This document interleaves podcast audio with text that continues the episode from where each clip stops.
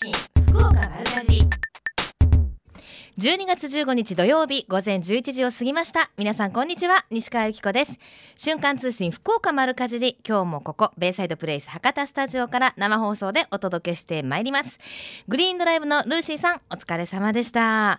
ルーシーさんすごいですね。あのマラソン走り切ったということで。あの足見せてくれたんですけどね。バンドエイド貼ってましたよ。爪が痛いって言ってました。でももうチャレンジするその精神が素晴らしいなと思います。お疲れ様でした。えー、さて今日の福岡とっても暖かいんですけれどもあのスタジオの上空にもどんよりと雲が広がっていましてこの後のお天気なんですが、えー、次第に雨の予報が出ています。ただ最高気温は福岡県全域で16度ということで暖かいんですけれどもお出かけの方は傘を持ってお出かけになられてくださいね、えー、メッセージご紹介しましょう。マリーゴールドさんいつもありがとうございます。街は一気に年末モードに突入ですね。クリスマスやお正月など楽しいイベントやってきますが、その前に年賀状作成や大掃除という大仕事を片付けなければいけません。年賀状は手書きか手書き派なのでわすごいな友人から教えてもらった書きやすい筆ペンを購入してそろそろ本腰を入れなきゃと思っていますと。本当そうなんですよね。あのー、クリスマスが終わるとあっという間に年末じゃないですか。クリスマス年賀状を書く大掃除。この3つのうちで優先順位って皆さんどれだと思います？一番最初に来るのはクリスマスなんですけどクリスマスの25日までに書かないと年賀状は1日に届かないじゃないですか。そう考えると優先順位的には年賀状を書くクリスマスの準備大掃除なんですよ。ただねまだ家族写真撮ってないんだなうちは。いつになったらできるんだろうと思って本当に不安なんですけどあの今年はその楽しいねイベントもいろいろまだクリスマスなども待ってますけれども今年の12月九州のクリスマスは10年に一度と言っていいほどの厳しい寒さになりそうだと、えー、福岡管区気象台と鹿児島地方気象台が昨日発表してるんですよ。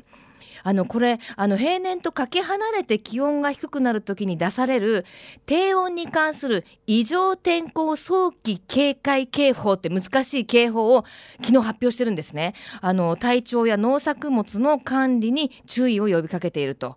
あのこれによりますと3連休の初日にとなる22日頃から1週間北から強い寒気が流れ込み太平洋側を除いて雪や雨が降る可能性もあると。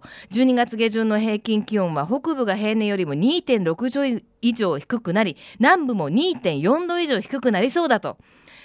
これ本当あの聞くだけで寒そうですよね。まあ、カップルの人はいいですよ。なんて言うんですか？あのホワイトクリスマス？なんて言ってねあのウキウキできるかもしれませんけど本当にあもう今ノロウイルスとかねあのインフルエンザもそろそろ流行り始めたみたいですから皆さんしっかり体調管理してこの年末乗り切ってくださいね。さて番組では皆様からのメッセージもお待ちしています。メールアドレスは丸アットマーククロス FM.co.jp ファックスは092-262の0787です。瞬間通信福岡丸かじりのページからもメッセージが送れるようになっていますので皆様たくさんのメッセージお待ちしています。瞬間通信福岡丸かじり。ベイサイドプレイス博多スタジオから生放送でお送りしています。瞬間通信福岡丸かじり教えて聞きかじりのコーナーです。今日は宗像大社で明日開催されます古式祭について宗像大社の権ネギ大塚宗信さんにお話をお伺いします。大塚さんよろしくお願いいたします。よろしくお願いいたします。あの明日がいよいよお祭りということですけれども、はい、これはどんなお祭りですか？えっとですね、えー、神社のお祭りっていうのはですね、ええ大体こう秋祭りとか、うん、あの神嘗祭、新嘗祭とかですね、ええ。えー、結構どこの神社さんも同じお祭りをするわけなんですね。はいはい、ところがこのこと古式祭っていうのは宗像大社でしかないオリジナリティのあるお祭りになります。ほほはい、どんなオリジナリティに溢れてるんですか、えー、800年前から行われているお祭りなんですけれども、はい、おお供え物がですねものすごく特殊なんですね。うん、例えばみかんの原種の九年穂って言われるものとか。すいません。それ それ何ですか？これね、はい。まあ、今の我々の感覚で言ったらあんまり美味しいとは言えないんですけれども、ええはい、あの800万年前のあ800年前のみかんはこんな感じだったのかなと思えるようなみかんをこうお供えしたり。要するに今はすごい品種改良もされて甘いみかんも薄くてね皮がありますけど、ね、800年うんなるほどっていうような味なんでしょうね。そうなんですよ。とかこの時しかお供え、はいはい、あの打ち上がらないあのゲバサモってこっちで言ってるんですけれども、はいはい全国的には赤木って言い方するみたいなんですけどもそういうものを使ったり。うん海藻です。あへそういうのをこうお供えして、ね、で、えー、お供えしたものをそのまま我々もいただくっていうものです。おでもあの話の種にって言ったらちょっと失礼かもしれないんですけど、ええ、ちょっと食べてみたい気もしますよね。うんあの当時でやっぱ牛肉とか豚肉とかもありませんので、え、結構その懐かしいというかですね、はいはい、昔の方こんなの食べてたんじゃないかなって思えるようなそういうこう食育に通じるようなお祭りになります、うんうんうん、まあでも貴重な栄養源だったってことですもんね。えー、でもそういうあのー、特殊なものというか珍しいものをお供えするっていうのはなんでなんですか？えっ、ー、とですね、えー、もともとはですね、ええ、あのなんていうんでしょうか、この地域の宗像大社があの鎮座しているところは宗像市田島っていうところなんですけれども、はいはい、そこの組打ちで班に分けて地域の方たちが調理したりですね、うん、えー、お世話したりしてはい、してしていただけるわけなんですね。はい、でそういう方たちをお、まあ、一緒にこう、まあのなりながら一般の方もこう参加して、ええ。ー、お座というのを行います。はいそしてお供えしたものを下げてきてそれを地域の方たちがあ振る舞いながらあ神様と共に、うん、えー、まあ、食事をする新人和楽新人教食っていうことをします。はい、はい、これはもう毎年恒例の行事ということで、まあ、やっぱり年を締めくくるにはということなんですかね。そうですね。最後の収穫感謝のお祭りになります。あの一般の方も参加できるって今お話ありましたけれども、はい、これあの当日行ってすぐできるものですか？そうです。えっ、ー、とですね、朝早いんですよお祭りが。はいはい。朝神事は6時から始まるんですけれども、早い。えー、我々も今日一日神社に泊まるんですけれども、はいはい。えっ、ー、と一般の方はですね、ええ、朝の5時半から9 時までの間であれば、はいはい。えー、その小座というですね、ええ、1回50人単位で、えー、そのお供えしたものをいただける膳を振る舞われるわけなんですね。それにあの参列することができます。えっと6時から9時？えー、っとね。から9時までの間。9時まで。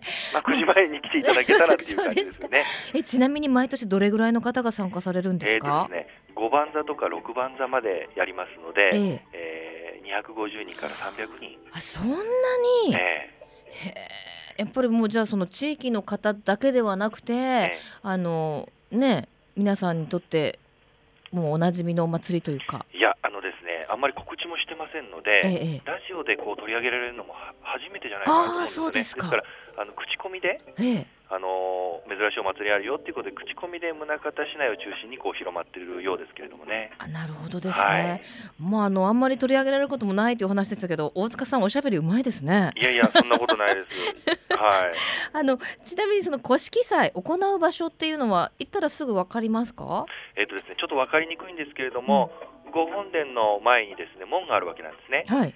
門の方右に曲がっていただいたら、はい、祭館という建物が見えますので、ええ、とりあえずはそこに来ていただければこう人だかりがありますので、ええ、おそらくわかるんじゃないかなと思います。えあのもう一つ別のお祭りもあるってお聞きしたんですけど、そうですね。6時からその古式祭があって、うん、そして王座が行われて、うん、え10時になったらですね、ええ、鎮火祭っていうお祭りがあります。鎮火祭、これはまたどんなお祭りですか？えっ、とですね、火を鎮めるっていう書いて鎮火祭っていうんですけれども。はいはいはいお今のですね行政区域で言ったら宗像市とか福津市、うん、あるいは古賀とか音楽音楽郡宮若市この辺までですね、えー、7世紀とか8世紀の時は、ええ、新軍宗像といってですね、はい、宗像大社の車両地だったわけなんですね。そういった名残で現在はその福津市と宗像市長さんとか、はい、あるいはあその辺の消防署の方、え、そしてそれに属する消防団の方が参列されて、えー、その新宮宗像で火事が起こりませんようにというですね、えー、火をこう火打ち石で起こして、つけて、はい、でそれを消火するっていう神事をうちの宮司とか、はい、ネギとかがこう神事の中で祭典の中で行います。でそれに参列いただくと、えー、はい。なんか最近こうお祭りっていうとこう出店が出てとか、うん、なんかそういうこうお祭りの本当の意味からちょっと離れちゃったりするお祭りもね、あのー、多かったりするんですけど、ね、なんかそういうのに立ち会うとすごくこう心が浄化されるっていうかね、えー、あのー、そういう気持ちになりそうな気がしますね。そうですね。あのきちんとこう儀式化されてますので、はい、あの今私神事っていう言い方したんですけれども、えー、本当に神事ってあこういうののこと言うんだっていうのをですね、うんうん、古式祭も鎮火祭もあの感じていただけるお祭りになってます。まああの年末に向けての火の用心なんていう季節でもありますしね、あの気をつけたい、ね、あれですね。さあそして大晦日には大払い式というものが行われるんですよね。はい。はい、ちょっと明日があの選挙の投票日だからちょっと皆さんあれお忙しいかなとは思ったんですけれども、はいはい、年末はですね、ええ、あの大払い式っていうですね年に2回やってるわけなんですね。うん夏の大払いと冬の年越しの大払い、はい、要するに、えー、大払いあの清めていただいて、うん、えー、新しい年をすがすがしく迎えてくださいという神事が、はい、31日の、はい、えー、15時から行われます。うんじゃあこれから本当にあのいろいろなねあのスケジュール盛りだくさんで大塚さんもお忙しいと思いますがありがとうございます、ね、最後に一言メッセージをお願いできますか？はい、えー、来年はですね、うん、えー、干支が見年、はい、蛇年なんですけれども、はい、えー、こういったあの景気があんまり上向きにならない世の中ではあるんですけれども、うん、こう蛇がとぐろを巻いているように、はい、えー、粘り強く、うん、あのー、春が来るのを、じっくりと待ちながら、また来年、えー、頑張っていこうという気持ちで、えー、初詣に来ていただいたらなというふうに思ってわかりました、はい、ありがとうございました。今日は宗像大社で明日行われます。古式祭について宗像大社の権ネギ大塚さんにお話をお伺いしました。大塚さんありがとうございました。ありがとうございました。瞬間通信福岡丸かじ瞬間通信福岡丸かじりえみちゃんのみんなの良い食のコーナーです。この時間は JA 宗像アグレステンペ大豆加工グループの石松忍さんにお話を伺いします。石松さんよろしくお願いします。はい、よろしくお願いします。お願いします。今日暖かいですね。はい。ねえ。暖かいですね。ねあのすいません。アグレステンペ大豆加工グループ。はい、まずはどういうお集まりなんですか？こちらは。はい、あの私たちグループはですね。宗像産大豆を使って健康で安全な食生活をたくさんの皆さんに、うんしていただこうとの思いで、ええ、大豆の加工をですね、ええ、8人で思い立ったグループなんです。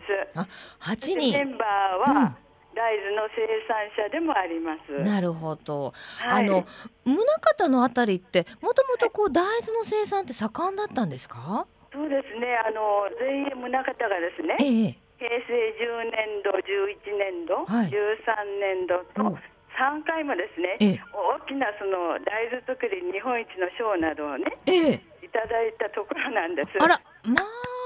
そうなんですね、はいはい、今あの本当にあの健康ブームっていうかねそういうことに注目されてる方も多いですから、はい、あの大豆大人気でしょ？そうですね。あのかげさまでとってもよく、うん。うん、あの大豆も売れてますよ。ですよね。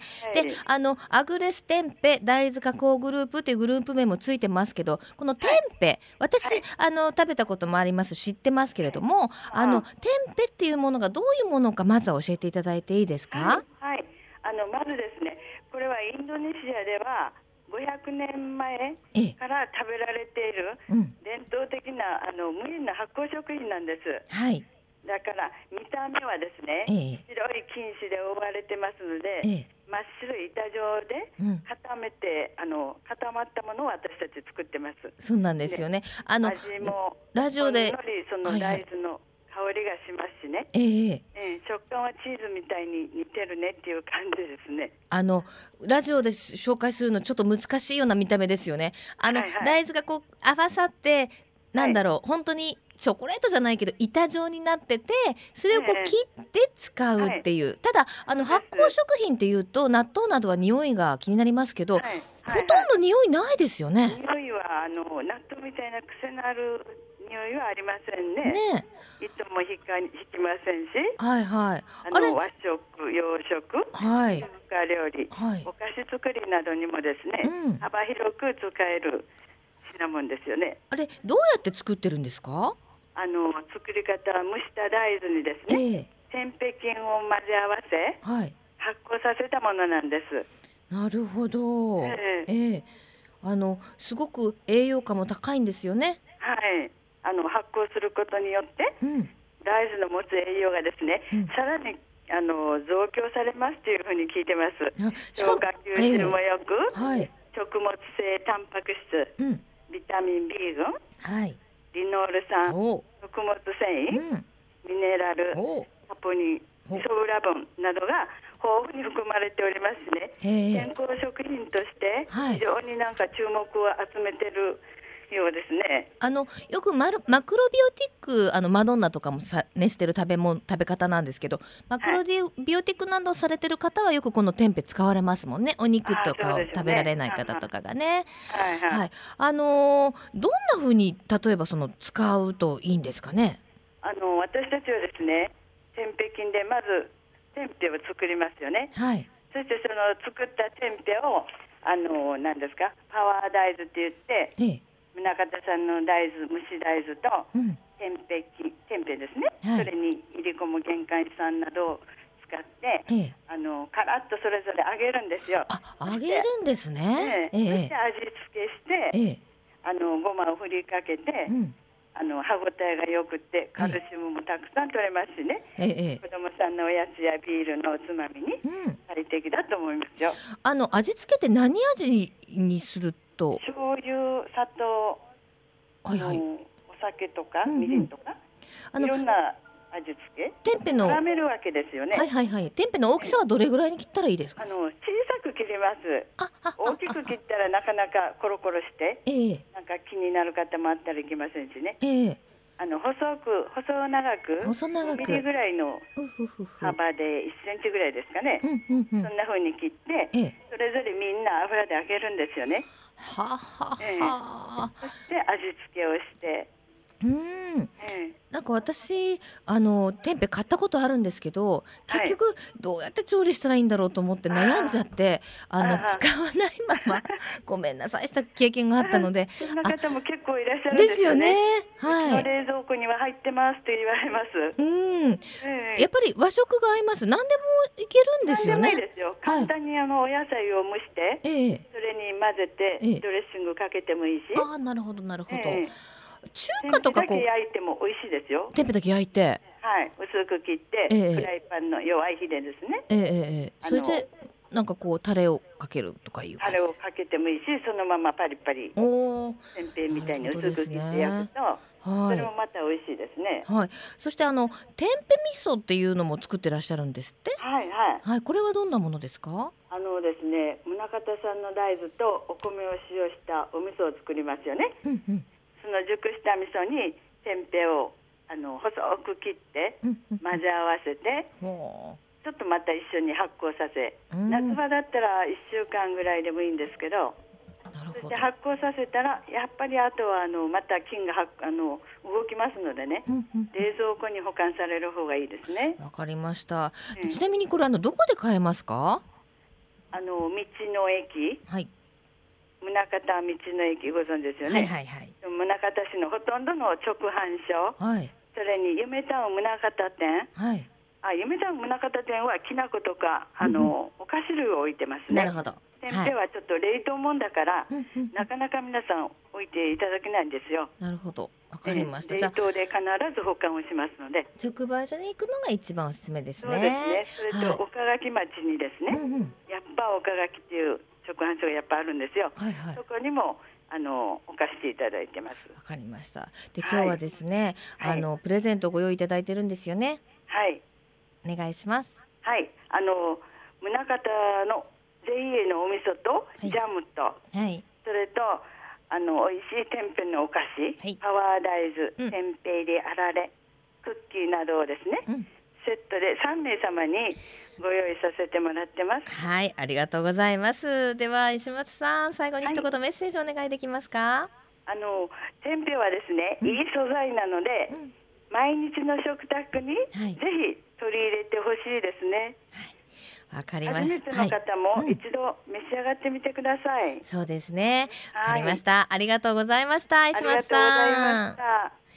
この時間は JA 宗方アグレステンペ大豆加工グループの石松忍さんにお話を伺いしました、えー、プレゼントいただきました。お味噌ジャムテンポテンペ加工品の詰め合わせを3名様に差し上げます。ご希望の方はメールかファックスでご応募ください。メールアドレスは丸アットマーククロス FM.co.jp ファックスは092-262-0787です。応募の締め切りは12月21日金曜日到着分まで有効とさせていただきます。たくさんのご応募お待ちしています。最近食の大切さを見直す動きが広まっていますがこれからの日本人にとって良い食とは何なのか。今日本の農家と JA グループ消費者協力会社団体のみんなで一緒になって考え行動していく運動が始まっています。それがみんなの良い食プロジェクト。このプロジェクトにはえみちゃんというシンボルマークがあるんですが食という漢字をモチーフとしてその漢字の形を良い食を笑顔で食べている姿に見立てています。この番組をきっかけにしてみんなの良い食プロジェクトにも興味を持っていただけると嬉しいです。瞬間通信福岡丸かじ続いては丸かじりネットワークのお時間です。今日は宗像大社のすぐ近くにあります地産地消のお店農家レストラン招き猫の岩佐雅子さんにお話をお伺いします。岩佐さんよろしくお願いいたします。はいあこんにちは。こんにちは。よろしくお願いします。今日は本当暖かいですね。そうですね、ね、今までの寒さが嘘みたいに、ね、本当ですね。寒くなったり暖かくなったりちょっと体調管理大変ですけどどうですか、はい、岩佐さんは。えあのまあ、うちのスタッフは皆さん元気に の農作業といろんなことをやってますので。あそうです。健康の秘訣ですよね、そうですね、はい、あの農家レストラン招き猫どんなお店ですか？えー、うちで採れたものを、うん、あの野菜とか果物とかですね、えー、あのまあ、卵だったりあのを、まあ、安全な形で、えー、あの栽培したりして、えー、あの加工したりいろいろあのレストランの方で提供してます。あのこの農家レストランっていうからにはあの皆さん農業に携わってるというか農家の方が経営されてると。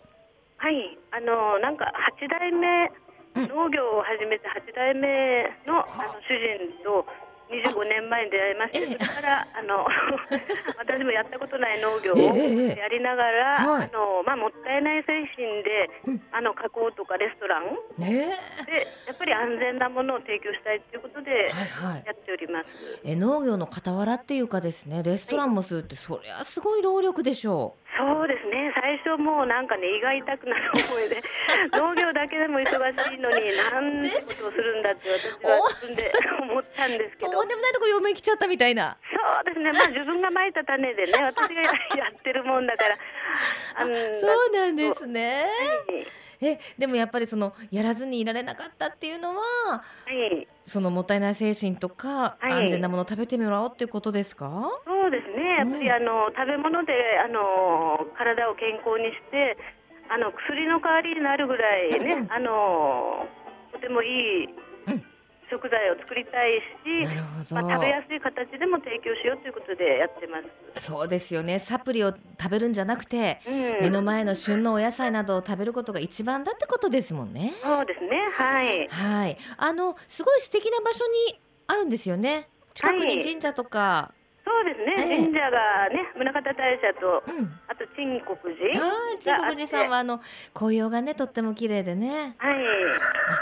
お今あのちょっとあのバックからなかなかいい鳴き声が、ね、今のはどなたですかね？今のはねおんどりの方がですね。あのすごい。あの、うんね、夫婦一緒にあの走り回って、今おじさんがですねみかんをねあの、えあの鶏に食べさせてますけど、はい、あの運動してそのうちの農作物とか。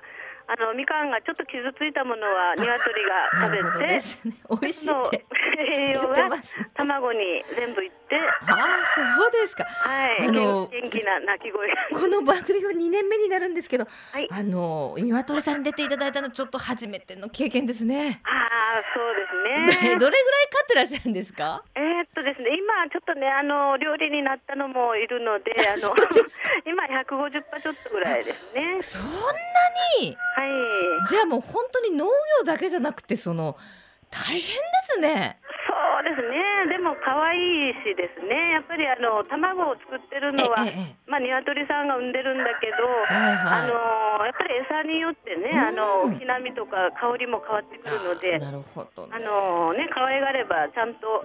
あのお返しをしていただけるんで、すごいな。で、あの鳥だけじゃなくてヤギも飼われてるんですそうですね。ヤギさんとかですね。あのまあ、あの子どもさんたちがあのピザ焼き体験とかパン焼き体験とか、農業体験とか来られた時に、あのやっぱりすごく喜ばれる。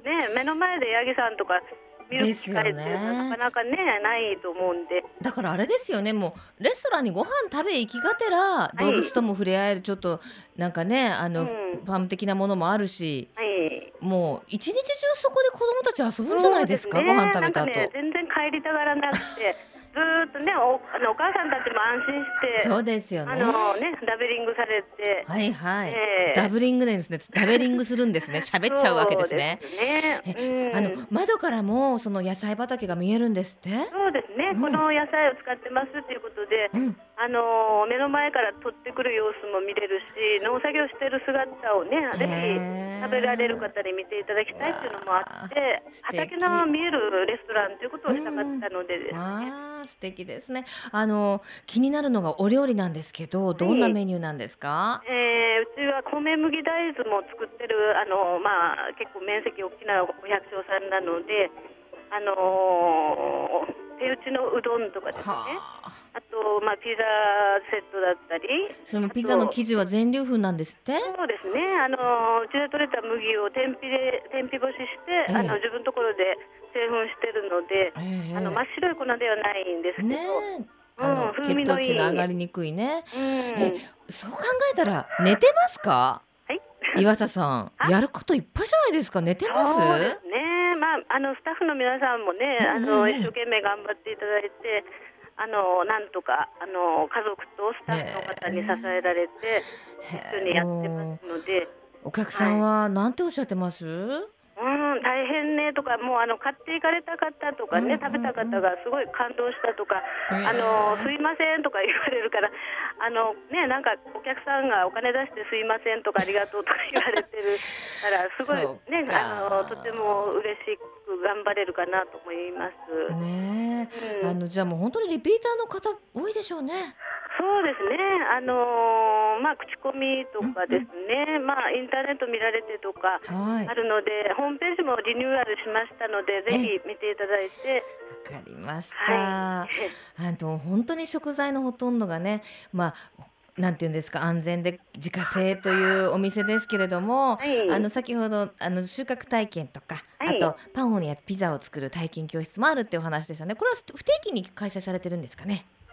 あのそうですね。あの団体で30人、40人、あの子ども会さんとか小学生とかね、たくさん来られる時もあるし、家族連れとか、あの申し込みがあって、まあ、こちらがちょっと受け入れられる時は、はい、いつでもどうぞということで。わかりました。はい、ぜひね、本当にあの自分たちで作ったものは美味しいですしね、一番の食育になりますね。うん、そうですね。はい。はい、では、えー、お店農家レストラン招き猫の営業時間定休日など教えてください。はい。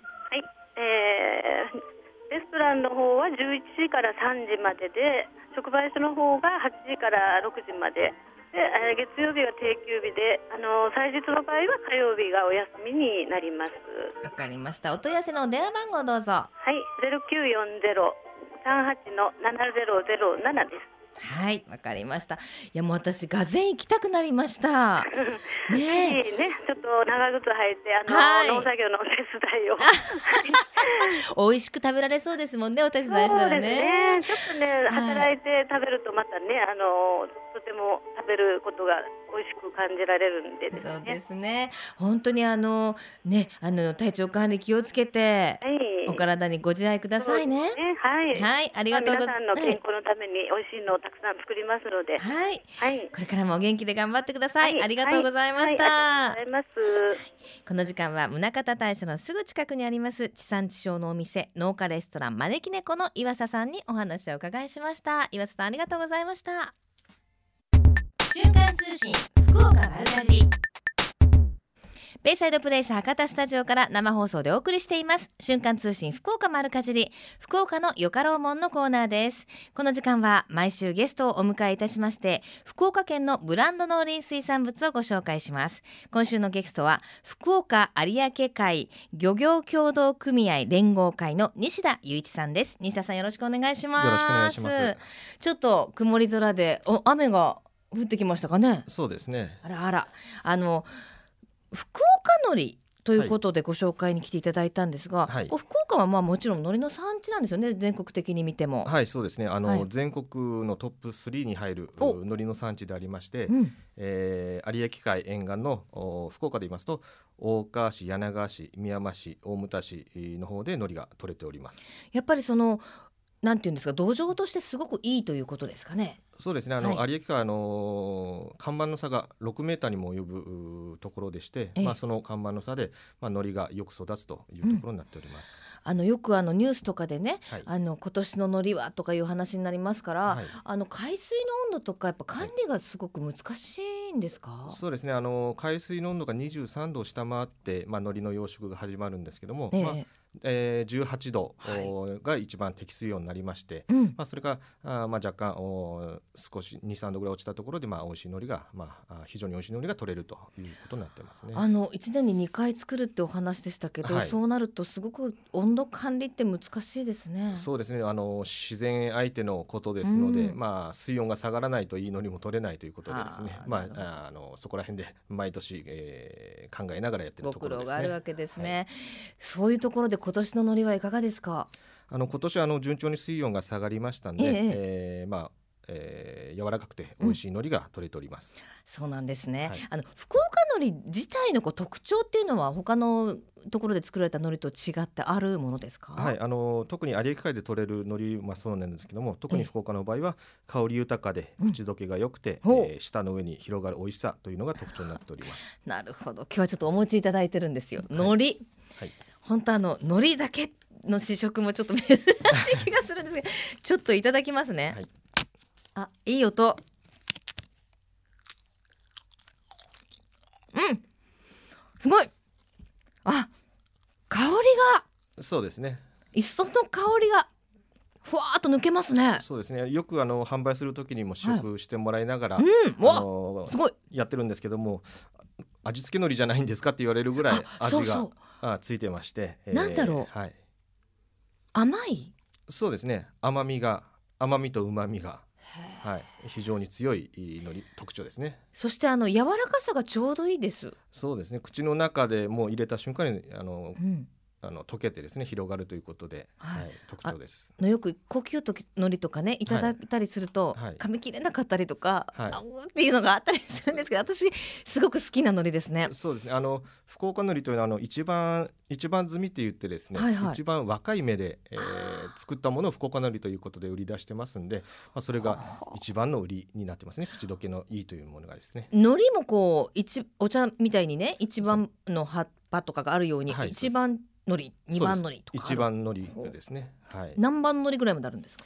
えーと、一番多いので、まあ、10回とかあるんですけども、うんええ、はい。あのー、まあ、福岡のりは一番積みということで売り出してます。であのいろんな加工品もあるということで今日はあの、はい、これなんて言うんですかね？佃煮ですね。佃煮、はい、ねこれあったらもうご飯ご飯はないですね今日はね。はい、すみません。あわこの佃煮もあの濃すぎないですね味が。もう本当に海苔の、はい、あの香りとうまみが生きてて、はい、これあの大人の人も大好きなそうですね。お料理とかに使っても良さそうですね。あのー、最近ではですね、パンに塗られても合うということで、そういう方もいらっしゃいます、ね、確かにこの海苔だったら合うような気がしますね。はい、あのちなみに福岡海苔どこで購入できますか？あの柳川市のアンテナショップにあおいでメッセというところがありまして、まあ、そこでも売ってますし、はい、あと福岡の方でしたら天神にあるあの結び目さんの方で、はいはい、売っております。あのおにぎりショップですよねおむすびショップ、はい、あの結び目さんで使ってる海苔はもしかして？もう福岡海苔でございます。あそこの美味しいんですよね、あそうなんです。あそこで販売もされてるということなんですね、はい。でまあ、なかなかあのスーパーなどでは買えないということであとはインターネットなどでも、はい、あの福岡のりということで検索してもらいますと、はい、のホームページになりますのつながりますのでそちらの方で買うことができます。はい、でぜひあの皆さんもね味わってみると、まあ、やっぱりちょっと違うなっていうのが分かると思うんですが、はい、なんかあの味わえるイベントがあるんですって？はい。あの今日と明日なんですが、はい、柳川市の領海漁協の方で、えー、新のりフェアということで、えー、イベントを開催しております。はい、でその中で、えー、巻きのりの体験であったり、うん、えー、新のりを使った、はい、それと新米ですね、新米を使ったおにぎりを配布しております。無料はい無料です。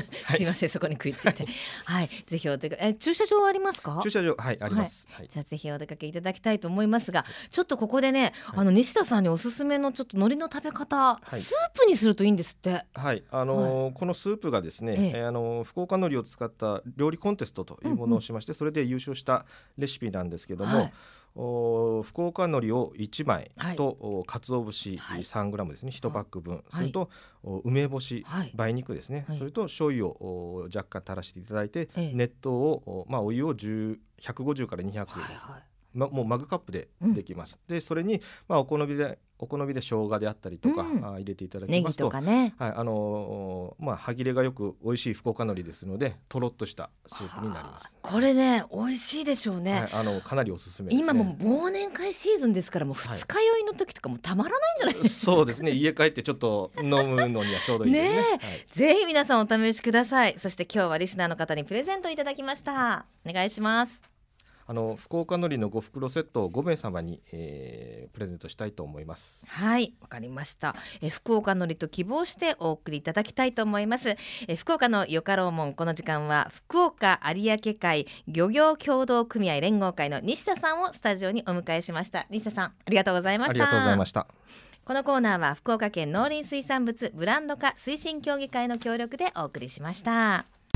瞬間通信福岡丸かじベイサイドプレイス博多スタジオから生放送でお送りしています。瞬間通信福岡丸かじり。今週のプレゼントです。JA 宗方アグレステンペ大豆加工グループの石松さんからいただきました。お味噌ジャムテンペ加工品の詰め合わせを3名様に。そして福岡有明海漁業協同組合連合会の西田さんからいただきました。福岡のり5袋入りを5名様に差し上げます。ご希望の方はメールかファックスでご応募ください。メールアドレスは丸アットマーククロス FM.co.jp ファックスは092-262-0787瞬間通信福岡丸かじりまであなたのお名前住所年齢電話番号番組へのメッセージも忘れずにお書き添えください。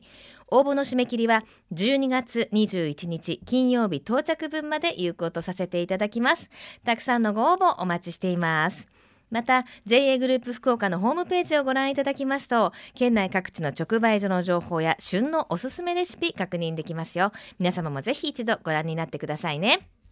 さあそしてえー、瞬間通信福岡丸かじり Facebook に、えー、ページがあるんですけれどもこのページいいねキャンペーンというのを現在行っています。好評だった第1弾に続きまして第2弾12月実施しております。今度の商品は博多あまおうのエクセレント。こちらを3名様に差し上げます。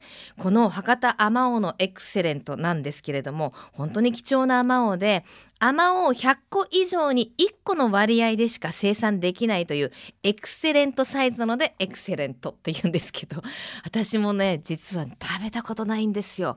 っていうかもうお目にかかったこともない。もうあの箱に入って綺麗にこう梱包されてて形も味もいいっていう本当にあの秀逸なものしかなれないという日本一高級のいちごでございます。瞬間通信福岡丸かじのフェイスブックページを開いていいねボタンを押してくださった方が対象です。スタート時のプレゼントは3名様ですがいいねの数が500を超えると5セット700を超えると100セット1000を超えると20セットと当選確率が700を超えると10セット1000を超えると20セットと当選確率が徐々にアップする仕組みとなっています。お友達ちに教えてあげたりシェアをしてくださいね。皆さんよろしくお願いします。今何何いいねありましたっけ？今5600でしたっけね？なので多分、えー、今の時点では5セットは確実にプレゼントできるんではないかなと思っております。どうぞよろしくお願いします。えー、では皆様からいただきましたメッセージご紹介してまいりましょう。えー、先日きゅうりを味噌漬けにしようと買いに行ったらなんと3本200円でびっくりしました。そうきゅうりってやっぱ夏野菜なのでこの時期高くなるんですよね。ついこの前まで3本100円だったのに。仕方がないのできゅうりは諦め人参とピーマンを味噌漬けにしました。他に味噌漬けに合いそうなお野菜があったら教えてください。といただきましたけれども。意外にあのあの大根とかかぶとかあの安いですしね今入れると美味しいですよ。あと意外なものでいくとパプリカ？パプリカはね、あのー、果肉が分厚くてしっかりしてるので意外とあのお漬物に合うんですよね。であのー、ちょっと前から流行ってるヨーグルト漬けってご存知ですか？あのメッセージいただいたのがマリーゴールドさんだから多分ご存知だと思うんですけど今のヨーグルトにお塩を入れてつけるヨーグルト漬けっていうのが流行ってるんです。まあ、発酵食品ですもんね。あの分量でいくとヨーグルトだいたい売られてる1パックにお塩が5%だいたいあの小さじ4杯ほどになるそうなんですけれどもそれを入れたらもうぬか床っていうかあのヨーグルト床が完成なんですって。そこに今お好みの野菜をつけていくんですけれども野菜は一度こう塩もみをしたものをつけると。そうすると一晩すると美味しい漬物が出来上がるということで。私もあの実際家でやったことはないんですけれどもあのお友達からいただきましてほんとねぬか漬けみたいなんですよ。であの発酵食品ですからもちろん体にもいいですしなかなかぬか床ってお家で作るのは大変ですし私もチャレンジしたんですけど何回も腐らせて終わらせてるんで、まあ、手軽に食べられるっていうことではぜひ試してみてはいかがでしょうか根菜もね美味しい季節ですからぜひあのー、試してみてください。えこの後12時からは八木徹さんと小坂誠さんのハイカロリーでお楽しみください。瞬間通信福岡丸かじり。この番組はふるさと福岡を大切にする人たちの豊かな暮らしを応援する番組です。来週もどうぞお楽しみに。インフルエンザなど流行ってますから皆さんくれぐれも体調管理されてくださいね。ここまでのお相手は私西川由紀子でした。それではまた来週。さようなら。この番組は JA グループ福岡の提供でお送りしました。